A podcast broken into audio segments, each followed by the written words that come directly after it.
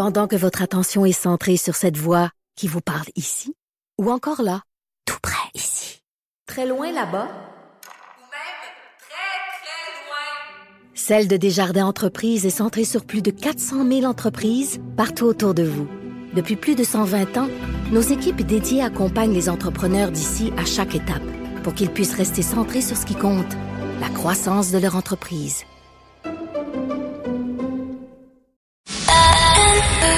C'est 23. L'essentiel de Paul Arcan, tout ce que vous devez savoir chaque jour en moins de 60 minutes. Bonne écoute. Maintenant, la guerre entre le Hamas et Israël, quels sont les éléments importants ce matin? D'abord, à quel moment le convoi humanitaire va pouvoir se déplacer sur le territoire de la bande de Gaza?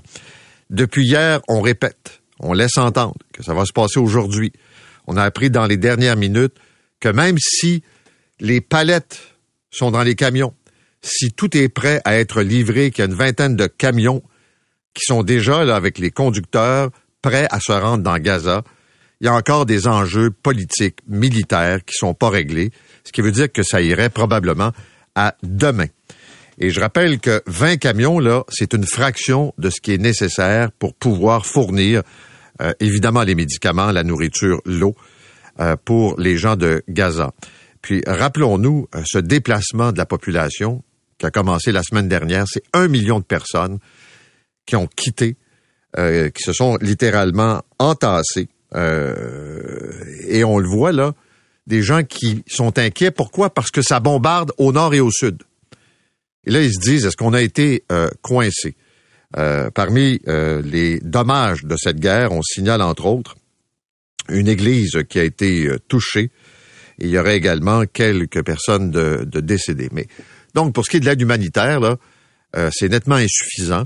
On sait que les camions ont été inspectés, on voulait pas que des armes soient cachées, que, bref, euh, vraiment euh, que la mission humanitaire soit la seule et que ça soit fait dans les règles et en sécurité, mais ça tarde évidemment à venir. Deuxième élément important, les troupes israéliennes sont massées tout près de la frontière.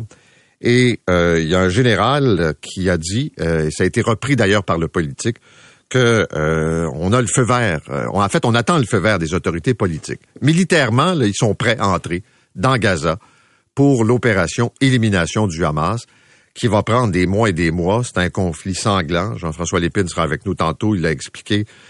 Euh, évidemment, le Hamas qui connaît le territoire, les corridors, les cachettes qui existent. bref, c'est une guerre urbaine qui va coûter cher en termes de vie et ça pourrait être déclenché peut-être au cours de la fin de semaine. Et puis le président Joe Biden, qui hier soir dans son discours a réitéré son appui à Israël et à l'Ukraine et il a jumelé les deux conflits en disant que dans les deux cas, on fait face à des leaders tyranniques. On pense au Hamas, on pense à Vladimir Poutine et va demander au Congrès américain une aide d'urgence pour financer euh, l'aide pour Israël et euh, pour l'Ukraine. Alors, c'est le bilan, mais c'est sûr que la priorité, c'est évidemment euh, de pouvoir aider, nourrir, faire boire, donner des médicaments, parce que c'est une catastrophe humanitaire qui s'amplifie de jour en jour, et ça, on le voit régulièrement. Puis j'attire votre attention ce matin. C'est un article que j'ai lu dans le Globe and Mail concernant une petite municipalité en Israël qui s'appelle Abu Ghosh, qui est dans la périphérie de Jérusalem. Il faut se rappeler qu'en Israël, 20% environ de la population est musulmane ou d'origine arabe. Et dans cette petite municipalité, on retrouve essentiellement des gens qui sont des Libanais et ce qu'on appelle des Israéliens euh, arabes. Euh, certains sont palestiniens. Et il y a une requête qui est tombée dans ce village. Un village qui a toujours été épargné par les tirs. Alors, est-ce que c'est un accident? Est-ce qu'on visait Jérusalem, par exemple? Quoi qu'il en soit, il y a un jeune homme qui est mort. Et vous avez ces euh, Arabes israéliens qui sont solidaires avec les Juifs et qui se disent eux-mêmes victimes du Hamas parce qu'ils passent pour des traîtres, puis aussi victimes souvent des colons euh, juifs qui euh, les accusent d'occuper le territoire puis qui voudraient les expulser du pays. Mais quand vous lisez ça, ça vous rappelle la capacité, parce que la ville est merveilleuse. Je voyais les images. Je vais aller voir sur YouTube. Euh, c'est un relais gastronomique important. Euh, il y a de l'histoire. Euh, il y a également, on dit que c'est par exemple le paradis du houmous. Bref, il y a cette touche humaine qui est encore présente malgré le conflit, malgré les pertes de vie. Il y a cette solidarité entre ces gens qui habitent le même village, la même euh, municipalité. Puis on le voit, ce sont toujours les civils qui payent le prix de cette euh, confrontation parce que sur le plan politique, il n'y a pas beaucoup de changements. Chez nous maintenant, on va recevoir ce matin Fadi Daguerre et deux recrues du SPVM qui ont participé à l'expérience d'immersion. Il y a d'ailleurs Katia Gagnon dans la presse qui en parle ce matin. Alors, des gens qui viennent d'horizons différents, euh, certains de la banlieue, euh, d'autres qui arrivent d'un autre corps policier. Et ça veut dire quoi, ça? C'est on vous montre Montréal. Le poste 21, dans le cœur de la ville, puis vous allez savoir ce que ça veut dire, répondre aux appels un après l'autre. Alors, c'est la réalité euh, de la rue, c'est-à-dire l'itinérance, les problèmes de santé mentale, la violence, les problèmes aussi de violence conjugale, bref, de problèmes économiques. Vous pouvez mettre tous les problèmes, là, puis ça fait une grosse marmite euh, au centre-ville de Montréal. Ce qui fait que ces policiers sont allés euh, rencontrer des groupes communautaires qui soutiennent les gens dans la rue. Ils sont allés euh, rencontrer également des, des, experts, des intervenants sociaux, puis d'autres policiers, puis on les forme pour comprendre cette réalité afin d'intervenir de façon adéquate. C'est toujours la même chose, c'est l'équilibre entre aider être présent, soutenir, puis en même temps une forme de répression qui est euh, nécessaire. Et euh, je pense qu'il y a un policier qui a dit aux plus jeunes, c'est pas parce que votre collègue de voiture a 10 ans d'expérience de plus que vous qu'il a nécessairement raison, qu'il y a des policiers d'expérience qui ont peut-être pas les comportements qui sont euh, adéquats.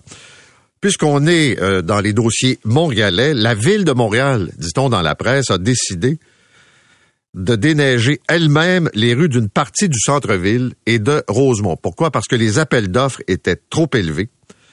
Et on a dit, ben, ça n'a pas de bon sens. Le plus bas soumissionnaire pour le contrat du centre-ville voulait faire le travail pour 15 millions. Et dans Rosemont, pour le transport de la neige, on était rendu à 1 million. Ce qui fait que ce sont les cols bleus de la ville qui vont euh, faire le nettoyage, qui vont ramasser la neige au centre-ville.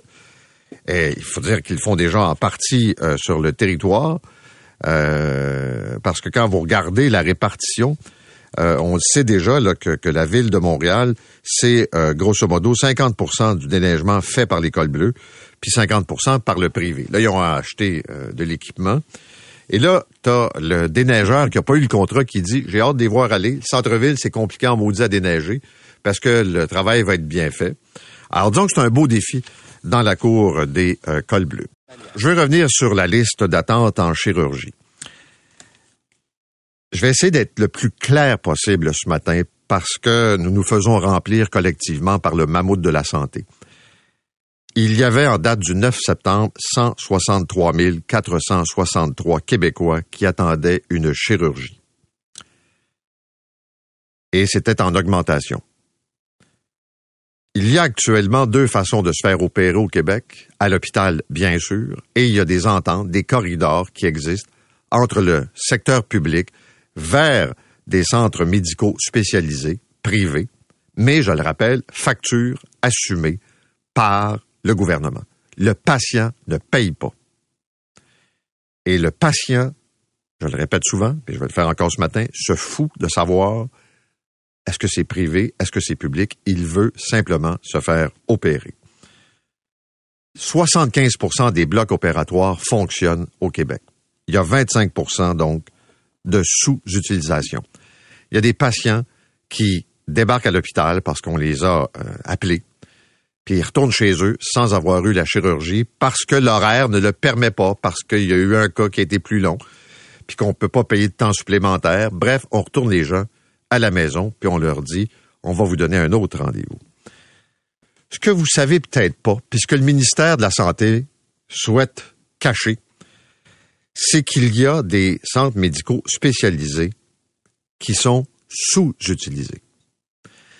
Les médecins peuvent pas opérer au public. Ils sont prêts à aller, à vous amener comme patient dans ce centre privé et finalement pouvoir opérer le plus de gens possible. Un chirurgien dans la vie, ça veut opérer. Et actuellement, au Québec, on l'empêche d'opérer. Au public, on lui donne pas assez de priorité opératoire, puis on écœure ceux et celles qui tentent d'aller vers le privé. Je vais parler ce matin avec Dr Daniel Lapointe, qui est euh, anesthésologiste et euh, président d'un groupe qui s'appelle Opéra MD, qui ont des ententes avec le gouvernement. Lui, chaque mois, puis il y a le personnel, les médecins sont là, mais la machine du mammouth fait en sorte que ces salles d'opération ne sont pas utilisées à pleine capacité. Il se perd du temps. Et ça, c'est à cause du ministère de la Santé. On va appeler un chat un chat, là. Si vous attendez, si vous pourrissez sur une liste d'attente, en bonne partie, la solution existe de deux choses l'une. Ou pour des raisons idéologiques, et c'est une option à ne pas négliger, on empêche des chirurgies ou privées, ou c'est pour une raison budgétaire, fait que toi, attends, Québec veut pas payer, ou c'est de l'incompétence bureaucratique, tout simplement. Mais il faut que, que les Québécois sachent qu'il y a des ressources qui existent en termes de médecins, d'infirmières, d'aménagement, de blocs opératoires pour pouvoir vous opérer et que c'est sous-utilisé dans le réseau et qu'au privé, ils peuvent en faire plus, ils veulent en faire plus, mais le gouvernement, les fameux CIS puis les CIUS, sont pas capables. Certains vont même dire, vous savez, on n'a pas de liste d'attente. Y a-t-il quelqu'un qui va croire qu'au Québec, il n'y a pas un hôpital où il n'y a pas un médecin qui n'a pas une liste d'attente et qui voudrait être capable d'opérer? Puis dans le cas de cette clinique de Québec, ils font de l'orthopédie. Ça, ce sont des cas qui traînent, vous le savez. Ils font également des chirurgies générales, euh, ORL, des reconstructions mammaires après cancer du sein, etc., etc. Mais les médecins sont là, puis ils regardent le bloc opératoire, puis on peut pas opérer. Et là, on parle de plusieurs jours par mois où l'État est pas capable de trouver des patients, supposément. On est supposé avaler le coulet du gouvernement là-dessus. Deuxième euh, dossier important aussi, celui des courtiers immobiliers. Ce sont des snoraux dans certains cas. Parce que depuis euh, la nouvelle loi sur le courtage, tu n'as pas le droit comme courtier de représenter le vendeur et l'acheteur. Me semble que ça allait sous le sens qu'il y a un conflit d'intérêts. C'est comme représentant du vendeur, tu sais euh, comment euh, est ton client, dans quelles conditions il vend. Puis toi, tu veux aussi représenter l'acheteur. Ça n'a pas de bon sens. C'est comme deux avocats qui, euh, en fait, un avocat qui ferait, ben, je vais faire la défense puis je vais faire la poursuite. Ça n'a aucun sens. Alors, donc, Québec a changé la loi, mais, mais, mais, mais, il y a des courtiers qui décident quand même de la contourner. Et là, leur organisme d'autorégulation serre la vis. Alors, comment ils font ça? Ben, d'abord, ils rappellent que vous n'avez pas le droit, puis là, ils ont trouvé les stratagèmes. Et là, c'est pas deux cas isolés, là. Ça a l'air c'est une pratique assez sérieuse pour faire un rappel, disons, marteau. Alors, des exemples sont donnés notamment quand vous avez une maison à vendre, sur la pancarte à l'extérieur, vous avez un numéro de téléphone d'un courtier. Mais c'est pas le courtier qui représente le vendeur, c'est un courtier qui veut vous représenter vous comme acheteur. Puis qu'est-ce qu'ils font? Ils travaillent en équipe. Pour la même bannière par exemple. Ça, ben ils n'ont pas le droit de faire ça. Puis il faut leur rappeler que c'est une pratique qui est pas acceptable. Même chose pour ce qui est des visites libres. Ils vont en équipe, puis ils vont ramasser les visiteurs en espérant de pouvoir les représenter comme acheteurs. On va y revenir un peu plus tard dans l'émission. Pour ce qui est de l'économie, c'est intéressant de voir ce matin dans le journal de Montréal que les entreprises de Montréal et de Québec sont les plus taxées au pays. Et les chiffres euh, sont quand même assez hallucinants. À Montréal, pour ce qui est du commercial, c'est 34 dollars de taxes par 1000 dollars d'évaluation. À Québec, c'est 36. À Toronto, c'est 20 dollars, 21 dollars. Et même Vancouver, c'est autour de 10 dollars. J'arrondis un peu les chiffres. Pourquoi à Montréal, ça serait trois fois plus cher? Ça, je vous parle des entreprises commerciales. Et déjà, on le sait, là, la facture est salée. Il y a, euh, disons, des coûts qui s'y ajoutent de main-d'œuvre depuis la fin de la pandémie. Fait que c'est sûr qu'être commerçant à Montréal, ce n'est pas facile. Puis je vous parle même pas des obstacles causés par les chantiers, les détours, les fermetures, les excavations, euh, qui sont euh, évidemment euh, nombreuses. Je veux vous parler aussi du rapport de la vérificatrice générale du Canada. Il y a deux, trois choses, encore une fois, hallucinantes. On a eu notre dose cette semaine avec le fameux dossier de la Société d'assurance automobile. Mais là, on apprend d'abord que quand vous prenez toutes les applications du gouvernement fédéral, il y a seulement 38% des applications qui sont dans un bon état. je veux dire, 38% là. Pratiquement tout est à refaire. On apprend aussi que des dossiers à l'immigration peuvent être sur les tablettes jusqu'à quatre ans. Si vous êtes un réfugié, attachez votre truc, ça va être long. Et si vous êtes de l'Afrique, c'est encore plus long que certains pays parce que ça, disons que les dossiers s'accumulent euh, également. Alors, euh, espèce d'incapacité euh, du fédéral de livrer des services quand même correctement. Puis je vais finir ce matin en vous racontant une histoire. C'est une histoire terrible, je vous préviens, là. Mais c'est un peu la peur de quiconque prend le métro. Cette semaine, on est à la station située près de la 5e avenue et de la 53e rue à New York il y a une femme qui est là sur le quai et qui attend. Et soudainement, puis on l'avait vu, l'individu en question, qui parlait seul, qui, euh, comme on voit souvent ici à Montréal, s'est dirigé vers elle, l'a frappé, l'a poussé, sa tête a frappé un wagon du métro, elle est tombée sur les rails, elle a survécu, elle est dans un état critique à l'hôpital. Peu de temps avant, le même homme a fracturé d'un coup de poing la mâchoire d'un autre passager du métro de New York. Et au hasard, il n'y a aucun lien entre l'agresseur et les deux victimes. L'agresseur a été arrêté. Il s'appelle Sabir Jones. Il a 39 ans. C'est pas la première fois qu'il fait ça. Si on résume sa vie, c'est un sans-abri consommateur de drogue qui a des problèmes de santé mentale. Il n'y en a pas tous les jours des cas comme ça à New York. Puis quand il y en a un, c'est sûr que ça fait plus la manchette. Je pense que depuis le début de l'année, il y a une quinzaine de personnes comme ça qui ont été frappées par des itinérants puis qui ont été blessées assez sérieusement. Et à un point tel qu'on rappelle aux gens de ne pas se tenir sur le bord, de garder une bonne distance, justement pour éviter d'être poussé par quelqu'un, un malade qui sort comme ça de l'ombre. Et je le sais que l'idée, c'est pas de faire peur au monde. L'idée, c'est juste de rappeler ce conseil de prudence. Parce que, qu'on aime ça ou pas, la réalité, c'est que dans le métro de Montréal, dans les rues de Montréal, on croise, on fréquente, on va parler de ça aussi avec nos amis du SPVM tantôt, des gens qui ne vont pas bien, qui sont agités, puis des gens qui peuvent devenir violents. Parfois, ils sont drôles, parfois, ils sont pas dangereux pantoute, mais dans d'autres cas, disons qu'ils ont des comportements qui peuvent intimider, voire faire peur. Vous écoutez l'essentiel de Paul Arcan en 60 minutes. De retour après la pause.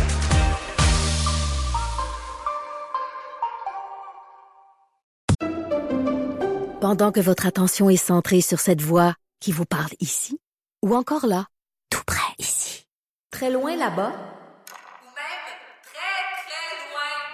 Celle de Desjardins Entreprises est centrée sur plus de 400 000 entreprises partout autour de vous. Depuis plus de 120 ans, nos équipes dédiées accompagnent les entrepreneurs d'ici à chaque étape pour qu'ils puissent rester centrés sur ce qui compte, la croissance de leur entreprise. L'essentiel de Paul Arcan. On le sait tous, la liste d'attente en chirurgie est interminable. Les derniers chiffres, au début septembre, faisait état de 163 463 Québécois qui attendaient une chirurgie. Il y a deux façons d'être opéré dans le système public, donc à l'hôpital, ou encore grâce à des ententes entre le ministère de la Santé et des centres médicaux spécialisés, euh, ce qui fait que comme patient, vous êtes traité dans ce qu'on appelle un centre privé, mais la facture est assumée par l'État. La question qu'on doit se poser, est-ce que les ressources sont utilisées au maximum? Autrement dit, est-ce que il y a des pertes de temps, des pertes euh, en productivité, euh, des blocs opératoires qui pourraient être utilisés avec le personnel, mais qui ne le sont pas? Si vous êtes sur une liste d'attente, je pense que vous avez le droit de savoir pourquoi vous êtes là, puis pourquoi vous êtes peut-être là depuis longtemps. Avec nous pour en parler, docteur Daniel Lapointe, qui est président de Opéra MD, qui est un centre médical spécialisé à Québec. Docteur Lapointe, bonjour. Bonjour, M. Arcan. Euh, Expliquez-nous un peu comment vous fonctionnez comme euh, centre médical privé, l'entente, le genre d'entente que vous avez avec le gouvernement pour traiter des patients. Ben, ce qu'il faut comprendre, c'est parce que quand on utilise le mot privé, il faut euh, parfois le nuancer que les gens comprennent bien. Là. On est un centre privé dans le sens que euh, c'est, pour propriété du gouvernement, mais on est euh, un centre qui permet juste aux médecins qui participent à la RAMQ de travailler. Donc oui, ça nous permet de paraffer des ententes. Les ententes sont signées avec les hôpitaux. Donc, ce sont les hôpitaux qui ont le mandat du ministère de signer des ententes avec nous, puis d'envoyer des patients afin d'aider à baisser les attentes. Bon, moi, je, je le regarde d'une perspective globale. Le ministre Christian Dubé disait on veut accélérer cette euh, façon de faire parce que avec la pandémie, il y a eu plus de cas, on a fait des ententes. Est-ce que euh, un ou des hôpitaux vous envoient des patients justement pour être soignés parce qu'on n'a pas le temps, on n'a pas les ressources dans l'hôpital? Oui, ben en effet, on a, on a des ententes. Là. Ces ententes-là, on essayait de les paraffer avant la pandémie, mais c'était un peu difficile parce que, à mon avis, les délais d'attente étaient déjà élevés, mais euh, au niveau du système, il y avait une certaine résistance à aller vers le privé, mais c'est vrai que la pandémie a fait tomber les barrières, donc ce qui fait qu'on a des ententes de services avec les deux principaux hôpitaux de la Rive-Nord ici à Québec, là, qui sont le CHU, qui est un regroupement là, de, de cinq hôpitaux, et le l'IUCPQ, qui est anciennement l'hôpital Laval, là, pour qui on fait de la chirurgie bariatrique. OK. Ce qu'il faut comprendre, c'est que ce sont les chirurgiens de l'hôpital qui viennent faire les interventions chez nous. Euh, comme s'ils étaient à l'hôpital, les patients viennent chez nous, n'ont pas à payer. Et puis, c'est couvert par leur carte RMQ. Un peu comme quand on va voir notre médecin de famille là, dans son cabinet au coin de la rue. Puis c'est comme si on allait au CLFC ou euh, à l'hôpital voir son médecin. OK. Vous faites quel type de chirurgie? On fait principalement, en non, je revisais ça là, en vue de notre discussion, c'est un peu plus de 50% d'orthopédie qu'on fait. Euh, ensuite, c'est la chirurgie générale qui vient en deuxième, là, euh, incluant la, la chirurgie bariatrique là, pour les pertes de poids là, de, de mais aussi toutes sortes de hernies, euh, des, des chirurgies, somme toute, on, on s'entend, on fait pas de résection euh, de, de bout d'intestin, radio-cancer, on fait pas ça. Mais on fait plus des chirurgies de surface, des choses comme ça. Puis en orthopédie, ben là, ça va genou, épaule, main, euh, cheville, on a une grande variété. Puis, dans une moindre mesure, on fait aussi des interventions un peu en ORL, en gynécologie. Donc, euh, il y a une grande variété là, de ce qu'on peut faire pour les hôpitaux. Je prends l'orthopédie, vous me corrigerez, mais pour avoir discuté avec l'association des orthopédistes, ce sont des médecins spécialistes qui passent souvent deuxième puis troisième dans les priorités opératoires parce que c'est pas une question vitale, c'est une question de qualité de vie, mais, mais, mais ça peut attendre. Oui, c'est certain que, surtout pendant la pandémie, quand on était au minimum des, des, des ressources disponibles, là, on se concentrait sur les patients avec cancer, les patients avec euh, maladies instables là, qui menaçaient la, la, la, survie. Puis c'est vrai que les, les patients qui avaient des, des, des, problèmes, là, qui, comme vous dites, là, qui menaçaient pas la vie, ont passé un petit peu euh, en deuxième. Euh, mais euh, c'est là qu'on est intervenu. euh, le ministère a poussé ces ententes-là justement pour que ces patients-là soient pas euh, complètement oubliés, OK. qu'ils puissent au moins avoir un niveau de. Vous faites combien de chirurgies dans une année? Euh, on est en croissance, je vous dirais, parce que c'est certain que le, le contexte est propice à- au développement de, de- de notre industrie. Je vous dirais que depuis deux ans là, de, de notre entente avec le CHU Québec, j'ai révisé les chiffres, on est à 3500 patients qui ont été opérés dans le cadre de cette entente-là. On parle de presque 500 euh, en bariatrie. Puis l'autre chose qu'on fait depuis des années, c'est de la dentisterie pédiatrique. là. Des jeunes autistes, des jeunes avec des TDAH qui ont besoin d'être endormis pour euh, euh, traiter des caries, des, euh, des abcès, des, choses, dans- des, des soins dentaires comme ça. Ça, on est rendu à plusieurs millions, on est rendu en enfant à peu près à 1000 par année. Donc, au total, là, on traite un, 2 à 3 000 patients du système public par année. Pourriez-vous en prendre plus? Depuis peu, oui, on pourrait en prendre plus parce qu'on a ouvert un, un deuxième site euh, qui nous permet de dévier un petit peu. On a un petit peu de chirurgie privée, je ne le cacherai pas, on fait un peu de chirurgie esthétique, c'est ce qui nous a permis d'ouvrir là il y a six ans. Puis on a dévié un peu cette chirurgie euh, privée-là vers le, le deuxième centre qui ouvre des salles pour euh, les hôpitaux. On pourrait en faire plus présentement. OK, mais quand vous me dites on pourrait en faire plus, par exemple, par mois, vous pourriez en faire combien de plus que ce que vous faites actuellement? Ben écoutez, je vais vous donner un exemple. En septembre, euh, vous êtes au courant probablement, il y a eu une nouvelle vague de, de, d'ententes de services qui ont été signées avec, euh, les CMS comme nous. En septembre, on a commencé avec le CHU Québec la nouvelle entente. Ça coïncidait avec l'ouverture de notre centre, qui fait qu'on a réussi à faire euh, 40 salles d'opération à peu près avec le CHU Québec en septembre. Euh, puis, euh, par contre, là, en octobre, ils ont eu, je pense qu'ils se sont fait euh, mettre un, un holà par, comment dire, une espèce de frein, je vous dirais, parce que ça dépassait le, le volume qui était prévu dans nos ententes. Donc, euh, on est en train de travailler là-dessus avec le CHU Québec, là, qui sont d'excellents partenaires pour ramener ça. Mais présentement, on en fait à peu près une vingtaine de journées par mois. Donc, juste pour dire, on peut facilement rajouter une vingtaine de journées par mois à raison de 5 à 7 patients. Fait qu'on parle de 100 à 150 patients en plus par mois qui pourraient être présents. OK, mais moi, là, ce qui m'achale, moi, vous dire, de- dans tout ça, là, c'est que vous, vous avez l'espace, les blocs opératoires, le personnel, c'est des médecins du réseau public qui peuvent pas opérer comme ils veulent dans- dans- à l'hôpital et qui sont prêts à aller opérer chez vous. Puis il y a des patients qui attendent pour être opérés. Si l'arrimage se fait pas, il y a quelqu'un qui décide de pas vous envoyer plus de patients.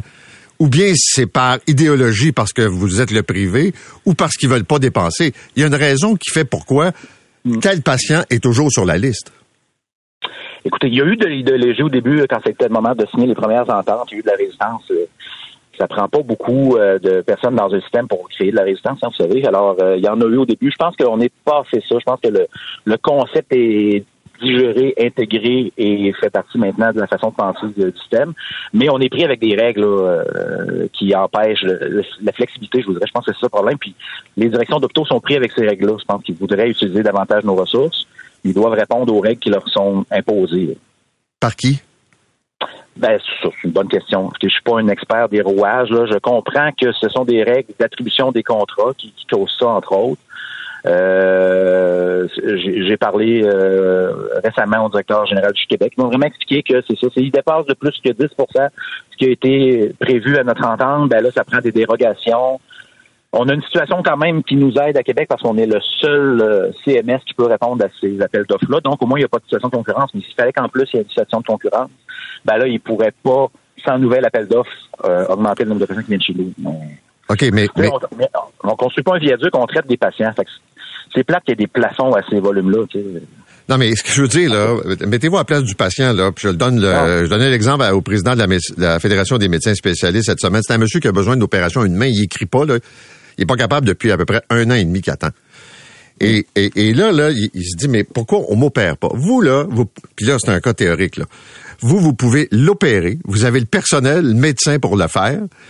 Vous me dites que votre hôpital serait bien prêt à vous l'envoyer, mais quelque part dans la machine, il y a quelqu'un qui dit, oh, on peut pas dépasser le budget, là, fait qu'il va attendre encore. Écoutez, on est en train de développer ça avec les hôpitaux. Je veux certainement pas jeter le blâme à personne parce que tout le monde travaille fort, mais oui. Non, non, je sais, vous voulez pas perdre vos, ententes avec le, mais moment donné, il faut appeler un chat un chat aussi, là. Oui, mais euh, ah, écoutez, je suis tout à fait d'accord avec vous. À chaque fois qu'il y a une salle qui est inoccupée dans nos blocs, puis surtout qu'on a les infirmières, là, nous on travaille beaucoup avec des infirmières retraitées qui sont sorties du système, qui, euh, qui ont même souvent donné leur nom, puis qui n'ont pas été euh, euh, retenus là, pour, euh, pour continuer à deux, trois jours semaine. Ben, nous, on engage ces infirmières-là. Donc, on pénalise pas le système, on vient pas vider le système. Avec ce, ce personnel-là qui est super qualifié, super expérimenté, on pourrait faire plus de chirurgie. Donc, c'est sûr qu'à chaque fois que je vois une, salle vide, ça me fait mal au cœur. Ça me fait mal au cœur pour les patients. Euh, puis les chirurgiens aussi, quand ils voient aussi une salle vide, eux aussi sont un peu éberlués. Mais c'est quand même extraordinaire. Il y a- on n'a pas le personnel pour faire fonctionner à plein régime les blocs opératoires. On annule des patients qui sont déjà à l'hôpital parce qu'il y a eu un cas plus long, puis à 4 heures, il n'est pas question d'avoir du temps supplémentaire où le monde ne veut pas rester. Vous, vous avez personnel, équipement, vous pourriez en prendre plus, mais l'État, je vais dire ça comme ça, l'État ne vous envoie pas plus de patients, même si ce sont des patients qui sont sur une liste d'attente depuis des mois et des mois. Euh, ben, je pense qu'il faut juste que les moyens soient donnés là, aux administrateurs de le faire. Là. Assouplir, je pense qu'il faut assouplir un peu les, les, les façons de faire, euh, puis euh, que le but soit toujours de, justement de pas laisser de côté une priorité qui est inoccupée. Ça, là-dessus, euh, moi, je je, je, démontrerai pas, puis je, je, je lâcherai pas le morceau tant qu'on n'aura pas ramené les, les listes d'attente à trois mois, si je trouve que ce serait plus un délai acceptable que, que les six mois ou un an qu'on voit actuellement. Parce que vous, on vous en donne pas autant que vous souhaitez en avoir, puis que vous êtes capable de livrer. Ben, pendant la pandémie, on manquait de place. là. Comme je vous dis, avant Oui, mais maintenant, là- on manquait de place. Mais maintenant, on pourrait là, ouvrir les vannes puis en faire plus. On pourrait. OK, merci, docteur Lapointe. Bonne journée. Ben, ben merci. Bonne Au journée à revoir. vous. Au revoir. Docteur Daniel Lapointe est le président d'Opéra MD, c'est un centre médical euh, privé spécialisé. Puis je pense que c'est important là qu'on mette les choses claires sur la place publique. là. Parce qu'à chaque fois, là, on nous présente ça comme des chiffres. D'abord, 163 000 personnes, c'est du vrai monde. Puis il y a des gens là-dessus là, qui attendent parce que c'est pas une opération vitale. On a des cas d'orthopédie. Puis c'est pas acceptable. Et moi, je pense, je comprends le docteur Lapointe pour vouloir peut-être mettre le feu, là, mais je pense qu'il y a une question d'idéologie là-dedans, puis il y a une question de budget. Et il y a deux questions fondamentales. La première, si tu me fais venir à l'hôpital pour m'opérer, arrange-toi pour m'opérer que la journée que tu m'as fait venir. Puis là, là, je le sais, vous allez me sortir, oui, des patients qui annulent, des gens qui décident d'aller en vacances. Je comprends tout ça, là. Mais la personne qui a pris congé, qui est à jeun, puis qui à 3h30 se fait dire, va-t'en chez vous, là, je m'excuse, c'est pas acceptable. Fait que arrangez-vous, jouez dans les horaires, faites quelque chose, mais traitez le monde. Deuxièmement, si le gouvernement est sérieux, là, si on n'est pas dans une partie de bullshit, là, si t'es pas capable de m'opérer dans ton hôpital, dans le réseau public, dans un délai raisonnable, visiblement, il y a du monde qui sont capables de le faire ailleurs. Ramasse la facture. Tu peux pas me l'offrir, je paye pour ça, ben paye. Je pense que ce sont les deux options. Et là, on n'est pas dans le débat de la médecine privée, publique. On regarde les ressources. Y a-tu moyen de procéder de même? Parce que là, là, on nous raconte toutes sortes d'histoires de spin, puis euh, le politique veut, mais la machine veut pas. Il y a des fonds-fonds qui résistent. Il y a des fonds-fonds qui torpillent des ententes. Il y a des fonds-fonds qui... C'est correct, là. Puis là, on se prépare à une agence là, de, santé au Québec. Ça va être plus efficace avec une agence de santé ou si on va juste changer le porteur de ballon? Parce a quelqu'un qui empêche des gens de se faire opérer. La vraie vie au Québec, là, il y a des gens au ministère de la Santé qui empêchent des Québécois d'être opérés dans un délai raisonnable. Vous écoutez l'essentiel de Paul Arcan en 60 minutes. De retour après la pause.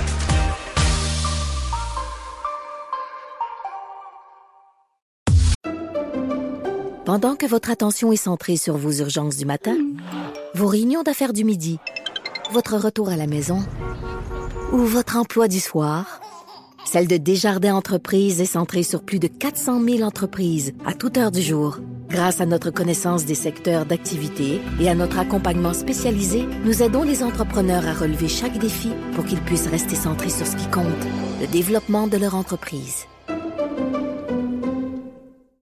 L'essentiel de Paul Arcan. Parlons maintenant de la campagne de vaccination euh, qui s'est amorcée au Québec, euh, vaccination COVID. Euh, il semble qu'il y a des rendez-vous qui ont été annulés, des rendez-vous en pharmacie, parce que le ministère de la Santé n'a pas livré les doses qui euh, devaient l'être, donc des doses promises.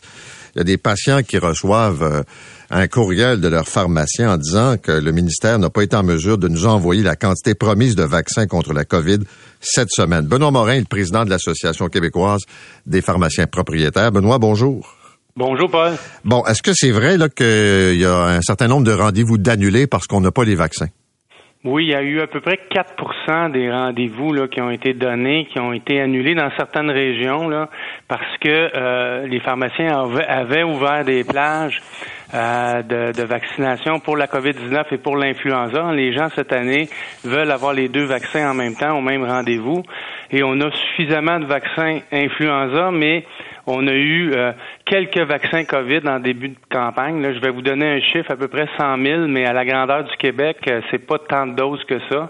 Donc, il a fallu fermer des rendez-vous, attendre de recevoir le stock supplémentaire, et c'est c'est en train de rentrer là ces jours-ci. La semaine prochaine, on devrait être, euh, on devrait en recevoir un peu plus. Il, devrait y avoir des, plages qui s'ouvrent aussi. Donc, Clic Santé, c'est dynamique. Là, c'est pas parce que vous n'avez pas vu de rendez-vous aujourd'hui euh, pour le mois d'octobre qu'il n'y en aura pas d'ouvert la semaine prochaine. Donc, il faut retourner. Mais ça a compliqué un peu les opérations. Il a fallu se, se- se- se- s'organiser autrement. Donc, fermer des plages, en réouvrir, puis y aller plus lentement dans le début de la campagne. OK, qu'est-ce qui s'est passé? Pourquoi on a manqué euh, de, de vaccins comme ça? C'est euh, les quantités promises sont pas arrivées c'est quoi la raison? Bon, c'est sûr que c'est des vaccins qui ont, des, ce sont des nouveaux vaccins, donc qui ont été approuvés. Ça fait pas si longtemps que ça. Euh, tout le monde les a commandés en même temps, tout le monde les veut en même temps. Il y a eu des, des petits retards, euh, euh, notamment sur le vaccin Pfizer. Ça, ça, a causé des, une perturbation dans la chaîne d'approvisionnement. Et ça, c'est pour les pharmacies, mais c'est aussi pour les centres de vaccination. Si, si vous regardez sur Clic Santé, là, les rendez-vous sont pas mal tous pour le mois de novembre, le mois de décembre, parce qu'on attend tous après les vaccins. Mais euh, c'est des délais qui sont dus au fait que c'est un, nouveau vaccin. Euh, ça fait pas si longtemps qu'on a recommandé une vaccination après six mois euh, pour les gens qui sont à risque, mais qui est ouvert à l'ensemble de la population. Et l'engouement est là. Hein, c'est ça la surprise aussi, c'est que tout le monde, euh, beaucoup de gens veulent être vaccinés et veulent l'être rapidement. Mais disons qu'il n'y a pas d'urgence non plus. Là. Non, non, il, va y avoir des vaccins disponibles, ça va rentrer. je disais qu'on avait reçu 100 000. Il est possible qu'à la fin de la semaine prochaine, on ait 500 000, donc des, des quantités suffisantes pour ouvrir des plages suffisante pour l'ensemble de la population qui va être vaccinée. Autrement dit, si on n'a pas de rendez-vous, il faut simplement euh, constamment aller voir ce qui s'ajoute, euh, les nouvelles disponibilités. Oui, y aller de temps en temps, regarder sur Clic Santé, euh, regarder l'option des deux, vaccins combinés et vous allez finir par trouver un rendez-vous qui n'est pas trop loin. Merci Benoît, bonne journée. Bonne journée. Au revoir. Benoît Morin est le président de l'Association québécoise des pharmaciens propriétaires. Vous écoutez l'essentiel de Paul Arcan en 60 minutes. Bonne écoute. Ce matin, nous recevons des recrues du SPVM qui sont passés par le programme Immersion. Donc, des gens, des jeunes qui ont fait le choix d'être policiers, policières à Montréal. Je les présente dans deux instants et le chef est avec nous ce matin. Fadi Daguerre, d'abord, bonjour. Bonjour, monsieur Adèle Coursol, bonjour. Bonjour. Et Charlie Malenfant, bonjour. Bonjour, monsieur. Peut-être, euh, Fadi Daguerre, rappeler les grandes lignes du programme. Là. Ils ont fait quoi cet été? Mais les grandes lignes, ça a été, euh, il faut dire qu'il y a trois semaines d'immersion, mais plus trois semaines d'induction technique, plus des scénarios extrêmement difficiles, cinq semaines d'immersion dans la communauté, puis un 15 semaines dans les postes de quartier. Principalement, c'est huit, les, les premières trois semaines et cinq semaines sont de l'immersion technique et émotionnelle. C'était vraiment les faire exposer à des scénarios difficiles dans lesquels ils vont vivre tout prochainement comme futurs policiers, mais aussi aller dans la, à la rencontre de toutes les populations, voir c'est quoi la misère, c'est quoi les difficultés euh, de, au niveau de la santé mentale, c'est quoi les comités culturels, vraiment sentir un peu le pouls montréalais, parce qu'on voulait leur donner des coffres à outils pour qu'ils puissent mieux travailler plus tard. Donc, ils ont été exposés à des situations où ça les a mis hors de leur zone de confort. C'est les déstabiliser dans le fictif, on va dire, on va dire même entre guillemets, avant que ça devienne du réel. OK. Adèle Coursol, d'abord, première question, pourquoi vous avez voulu devenir policière? Puis la deuxième qui vient avec, pourquoi à Montréal? Euh, ben d'abord et avant tout, euh, contrairement à plusieurs de mes collègues, moi c'était pas un rêve d'enfance. Moi c'est arrivé au secondaire. J'ai eu la chance d'aller faire un Cobra, donc euh, c'est un stage d'un jour avec euh, un duo de policiers. Puis je suis revenue à la maison. Puis mes parents ils me décrivent ça, ils m'en parlent encore. Je, suis revenue avec les étoiles dans les yeux. J'ai tout de suite accroché au métier de policier. Puis ça m'allume vraiment beaucoup. L'aspect de pouvoir venir aider les gens, puis de pouvoir appliquer la justice aussi là, ces deux aspects-là, ça m'attire vraiment du métier. Et à Montréal, parce que c'est plus complexe qu'ailleurs, Montréal. Ben, Montréal, c'est c'est le parfait milieu entre les deux. Il y a beaucoup de répression, mais il y a aussi beaucoup de, il y a un gros aspect humain avec euh, la ville de Montréal. Euh, il y a beaucoup d'appels sociaux où qu'on doit venir en aide avec les gens. Puis c'est moi, ça c'est moi, pour moi c'est ça qui m'attire à Montréal. Charlie Malenfant, pourquoi? Pour ma part, euh, je viens d'une grande famille, cinq enfants, elle vit sur une ferme laitière. Les valeurs familiales puis les valeurs d'entraide ont toujours été vraiment fortes. Puis je pense que c'est des valeurs qui qu'on retrouve au sein de la police. Euh, puis la ville de Montréal, c'est un gros service. Il y a beaucoup d'opportunités. Un peu comme ma collègue a dit, euh, un, bel apport entre euh, le communautaire puis la répression. C'était toutes des choses qui me plaisaient au service. OK, vous dites, je viens du bas du fleuve, un environnement agricole, ferme laitière et tout ça. Là. Quand vous débarquez sur Milton, quand vous allez faire un tour à la mission du père, la maison du père, là, vous avez dû avoir un léger choc. Oui, assurément. Euh, durant les quatre dernières euh, les quatre dernières années, j'ai vécu à Québec. j'ai eu un petit euh, une petite gradation, si on peut. Une mise en bouche. me permettre, exactement. Mais c'est sûr que j'ai, j'ai vécu l'immersion à fond. OK. Donnez-moi un exemple de ce qui vous a frappé. Là, vous dites ça, je m'attendais pas à ça. ça, ça c'est venu me chercher, ça m'a déstabilisé. J'en parlais plus tôt ce matin justement avec ma collègue. j'ai eu la chance d'aller avec un intervenant de milieu qu'on appelle, un intervenant qui se promène au centre-ville pour euh, créer des liens avec euh, la communauté. Puis euh, j'ai eu la chance de, parler avec une jeune femme qui était victime de proxénétisme. Elle était sous l'emprise d'un proxénète. Puis euh, tout au long là, de l'intervention avec l'intervenante, on, on, on, est- on en est arrivé à la sortir de, de son du, du milieu dans lequel elle était. On a trouvé une place en milieu d'hébergement pour l'accompagner tout au long de tout ça. Puis ça, ça m'a déstabilisé de voir euh, que euh, c'est- pas juste dans les films, c'est pas juste chez le voisin, il y en a partout. Et puis de, de juste passer une journée au centre-ville que ça m'a permis d'en voir puis de le voir concrètement. Là, je disais ce matin le texte de Katia Gagnon, le fameux poste 21, là, c'est un appel après l'autre, puis euh, ce que vous avez vu de pire aujourd'hui, ça va être pire demain, là. Vous êtes conscient que cette misère humaine-là, ça va être votre lot quotidien, là. Absolument. Puis le fait d'être en mesure de faire immersion, ça nous permet, comme j'expliquais un peu avec euh, nos partenaires hier, avec les ressources et tout ça, on a été élevés dans la soie. Moi, personnellement, je, c'est ça que ça m'a fait constater. J'ai 21 ans, je sors de l'école de police, je sors de ma technique policière.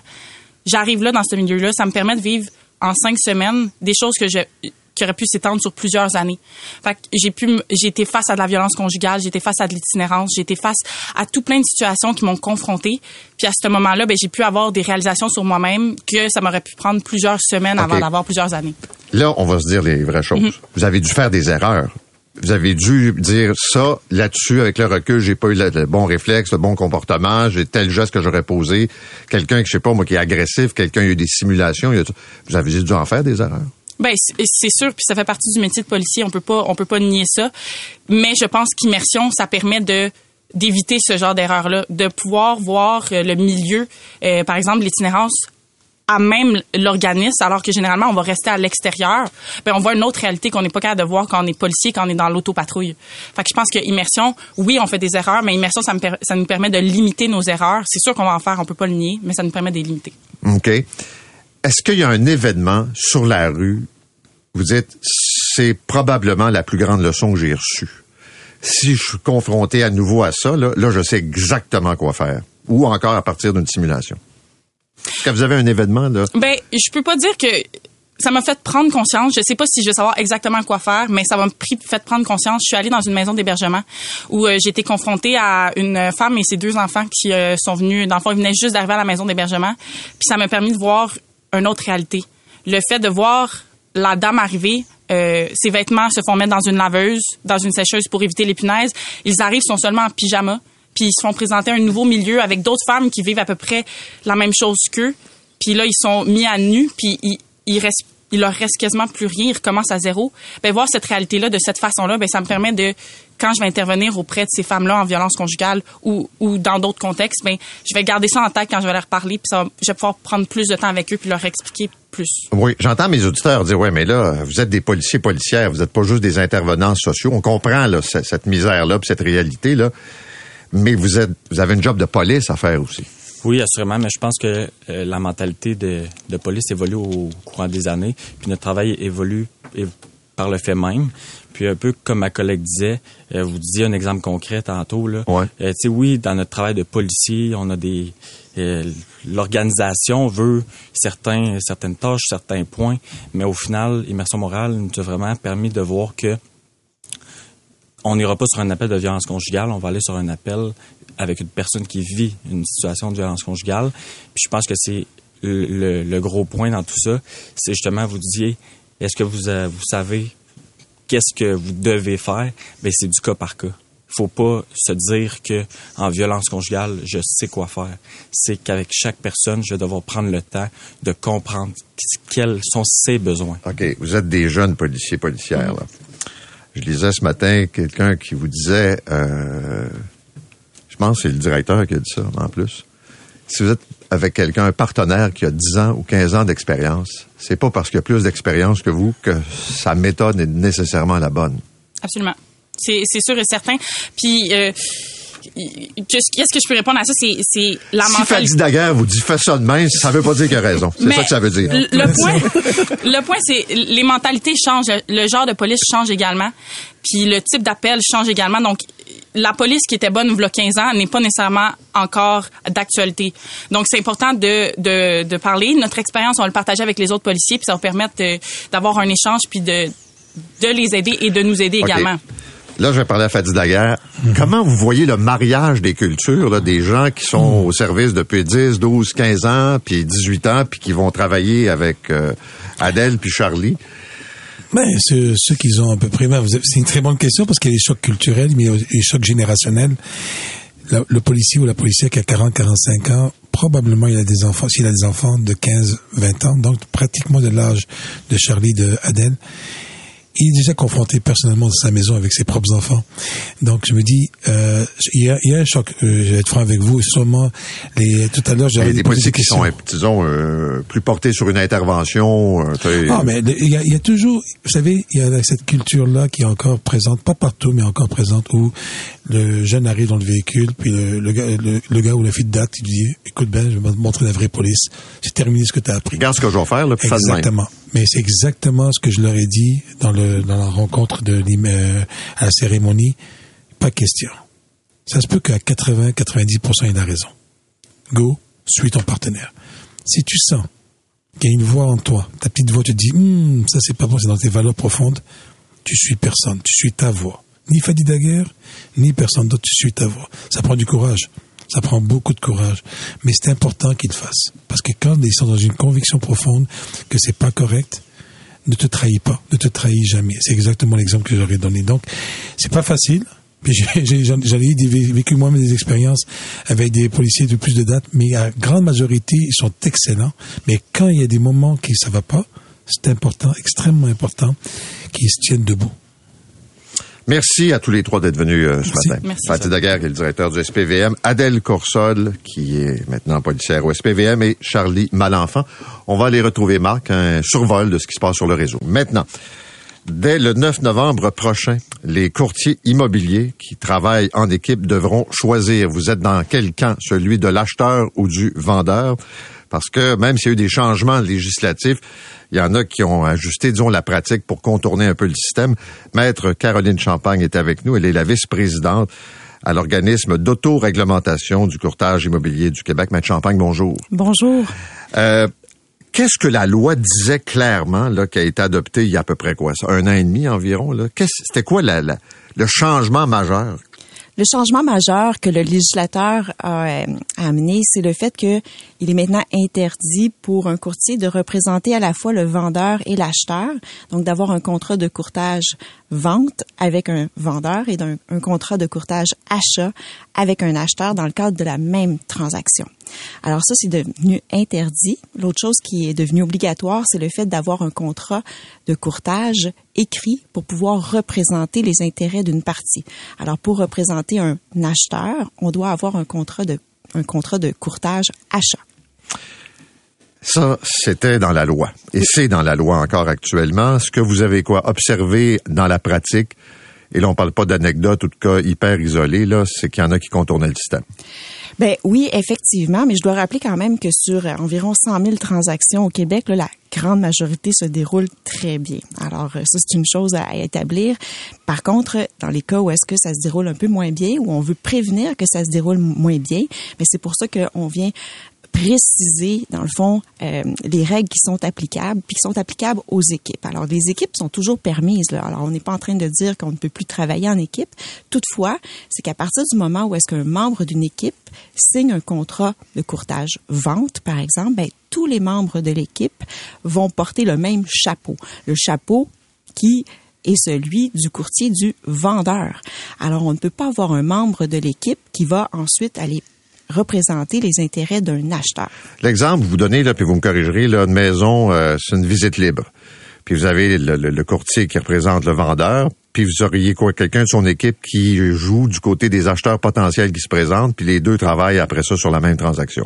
Ben en fait, c'est ça ce qu'on peut observer, c'est qu'on va avoir un courtier de la même équipe que celui du courtier du vendeur qui va être présent euh, lors de la visite libre et puis euh, va faire va donner des informations, va faire visiter euh, aux acheteurs potentiels. Puis advenant le cas où est-ce qu'il y a un acheteur qui veut ou des acheteurs qui veulent euh, présenter une promesse d'achat, mais ils vont s'orienter vers cette euh, ces courtiers-là, puis ils vont parfois avoir l'impression d'être représentés par cette personne. Parce que chaque côté a des informations précises sur le vendeur, par exemple, pourquoi il vend, dans quel contexte, pressé, pas pressé, euh, divorce, pas divorce. L'acheteur, lui, veut rapidement. Tu peux pas avoir les deux qui travaillent ensemble sur une seule euh, transaction. Exactement, parce que le, courtier euh, a l'obligation de protéger ses, les intérêts de son client d'abord et avant tout, puis il doit aller chercher toute l'information pertinente à la transaction au sujet de cette personne-là, comme vous l'avez mentionné. Donc, ce sont des informations qui sont confidentielles, personnelles, stratégiques. Alors, il peut pas faire abstraction de ces informations-là qu'il a dans, dans sa tête, puis ensuite aller voir l'autre partie puis dire ah bien tiens, je te représente. Il doit être loyal à l'égard de son de son, de son client avec lequel il a signé un contrat. Donner des trucs aux auditeurs. Là. Comment je fais pour savoir que le courtier avec qui je fais affaire est pas aussi ou quelqu'un de son équipe, membre, euh, représente aussi donc le vendeur? là?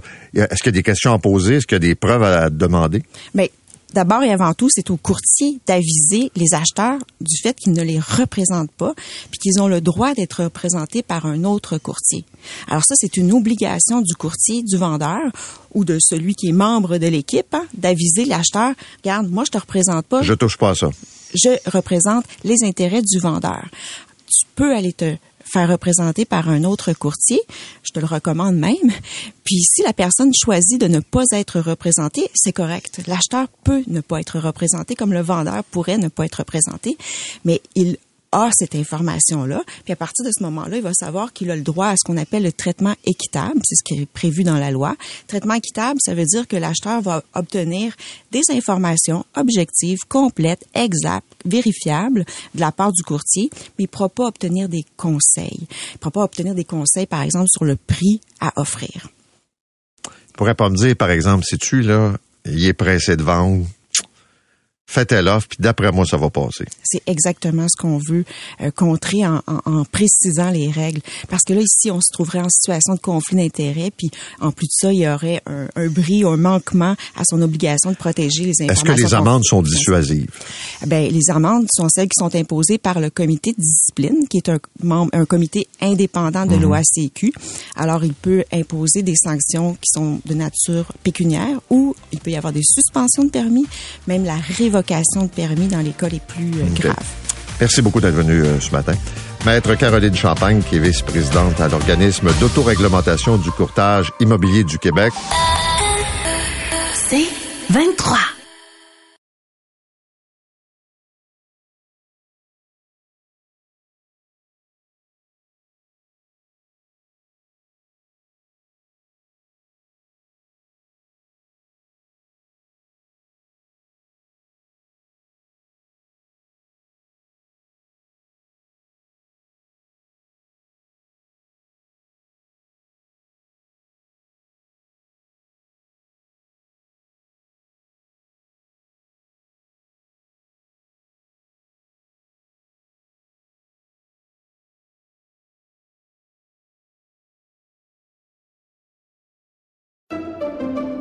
Pendant que votre attention est centrée sur vos urgences du matin, vos réunions d'affaires du midi, votre retour à la maison ou votre emploi du soir, celle de Desjardins Entreprises est centrée sur plus de 400 000 entreprises à toute heure du jour. Grâce à notre connaissance des secteurs d'activité et à notre accompagnement spécialisé, nous aidons les entrepreneurs à relever chaque défi pour qu'ils puissent rester centrés sur ce qui compte, le développement de leur entreprise.